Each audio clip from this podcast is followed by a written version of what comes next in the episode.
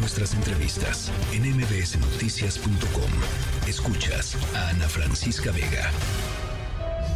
Es inadmisible que estos hechos sean como ha venido sucediendo en los últimos años en este país, se mantengan en la impunidad, justamente porque no ha habido castigo a los responsables de los ataques, de las agresiones, a los defensores ambientalistas, a los periodistas. Tenemos una grave situación de, derechos humanos en México, más allá, y, y lo quiero dejar muy claro, más allá de todo gobierno, de colores partidistas, etcétera, esto es algo que como sociedad mexicana debemos evitar. Debemos enérgicamente eh, echar atrás esta, que sea permisivo que haya agresiones a los defensores y defensoras y periodistas en este país. Bueno, aquí se los platiqué. El ambientalista e investigador de la UAM, Álvaro Arbizu Aguiñaga, eh, murió apenas hace una semana, el lunes pasado, a causa de lesiones sufridas días antes en un ataque dentro del Centro para la Sustentabilidad de la Sierra Nevada, Incali, Ixtahuico, Pa, eh, del el CENTLI. Eh, se trata del cuarto defensor del medio ambiente asesinado en el 2023. Em, y en la línea telefónica está un colega suyo, Roberto Constantino, coordinador de la Red del Agua e investigador también del CENTLI. Gracias por platicar con nosotros esta tarde, Roberto. Muy buenas tardes, muchas gracias por abrir este espacio para conversar con tu auditorio. Ah, eh, pues eh, primero que nada un abrazo porque pues la pérdida de un colega siempre siempre dolorosa y, sobre todo pues en un estado de mucha vulnerabilidad, ¿no?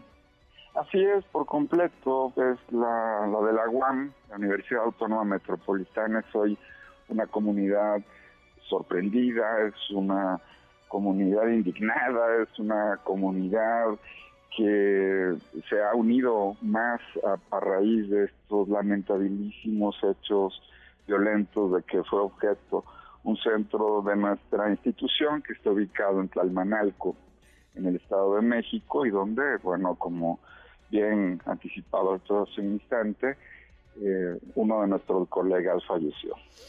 Em, además, hay que decir que varios de las, de las informaciones que trascendieron inicialmente, pues trataban de minimizar la, em, la actividad de, de, Álvaro en el centro, diciendo que era pues un mero velador, no que era un mero cuidador.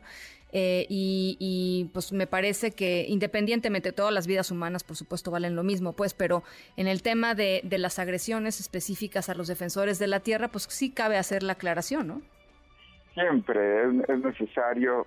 Eh, nuestro centro en, esta región del Estado de México tiene ya casi 20 años de haber sido fundada. Es un, proyecto universitario, académico, científico y de intervención comunitaria que ha logrado mantener una trayectoria muy exitosa en materia de conservación, de difusión, de divulgación del conocimiento. Y bueno, lo que hoy nos encontramos es que sin un aviso previo eh, eh, esta tragedia. Es una tragedia para todos, es una tragedia más como las que cotidianamente se suman al historial ciudadano de violencia, pero es una tragedia porque se destruye una familia, se afecta el funcionamiento de un centro de investigación y divulgación del conocimiento muy importante, donde Álvaro tenía una actividad eh, bueno, muy importante en materia de formación.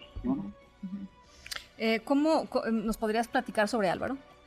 Creo que sí, bueno, es eh, el trabajo que llevaba a cabo era uno de divulgación, era una gente con una gran experiencia en materia agroecológica, difundía el conocimiento y las ecotécnicas entre la comunidad con el afán de generar una trayectoria de aprovechamiento de la naturaleza que fuera sostenible digamos, este episodio, este muy lamentable episodio del que fue objeto este nuestro colega y nuestro centro, pues es una parte de la historia negra que a veces no, no se cuenta en materia de, de defensa de los bienes de la naturaleza y del patrimonio natural, ¿no? Sí.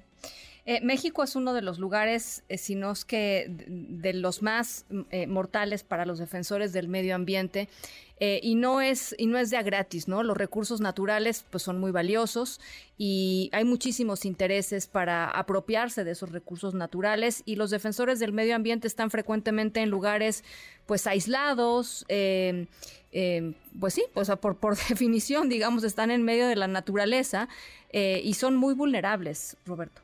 Absolutamente, absolutamente, a pesar de las medidas de seguridad que había mantenido la universidad, que ahora tendrán que ser todavía eh, más importantes. Sí, claro. Este, eh, bueno, existe efectivamente una historia en el continente, no solo en nuestro país, pero en nuestro país en particular, en el que defender el patrimonio natural, buscar rutas alternativas de aprovechamiento de la naturaleza, pues tiene implicaciones y costos. Y bueno, uno de estos, desde el que estamos viendo, el caso de Álvaro es particularmente extremo, pero eh, tenemos dos otros colegas que sobrevivieron al ataque, ¿no? Y bueno, el compromiso de nuestra comunidad es continuar trabajando en el estudio, en la divulgación, en la difusión del conocimiento en materia de sustentabilidad, ¿no?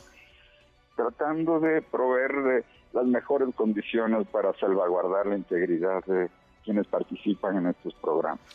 Eh, ¿Confían en, la justicia, en las investigaciones, Roberto? Ah, confiamos en la, en la justicia, confiamos en las instituciones, hemos levantado las actas, nuestros colegas sobrevivientes a este ataque eh, se acogieron al protocolo en materia de protección a defensores, en este caso, de los derechos humanos y la naturaleza. Eh, confiamos en que a través del conocimiento de la opinión pública, gracias nuevamente por abrir este espacio para poder conversar con tus radioescuchas, eh, se puede generar una corriente de opinión que no pase por alto que estas cosas son indeseables que sucedan en nuestra sociedad. No es normal, Roberto, no es normal. Así, es, no es normal eh, y nos expone a todos. Estamos viviendo una de las peores sequías de toda nuestra historia, ¿no? Y si nosotros no aprendemos el valor que tiene la naturaleza, no solo mercantilmente, sino para nuestra propia sobrevivencia, habremos aprendido muy poco. Pues eh, si nos permites, estaremos cerca de ustedes para seguir el caso particular de, de Álvaro y para conversar sobre estos temas que creo que es fundamental, Roberto. Estaremos encantados, Ana Francisca. Te agradezco. El tiempo y las veces que sean necesarias. Te agradezco de verdad muchísimo estos, estos minutos. Eh, Roberto Constantino, del Centro para Sustentabilidad de la Sierra Nevada, Incali, Ixtahuicopa, el CENTLI, eh, y por supuesto de, la UAM. Te, te, te agradezco mucho, Roberto. Hasta luego. MBS Noticias.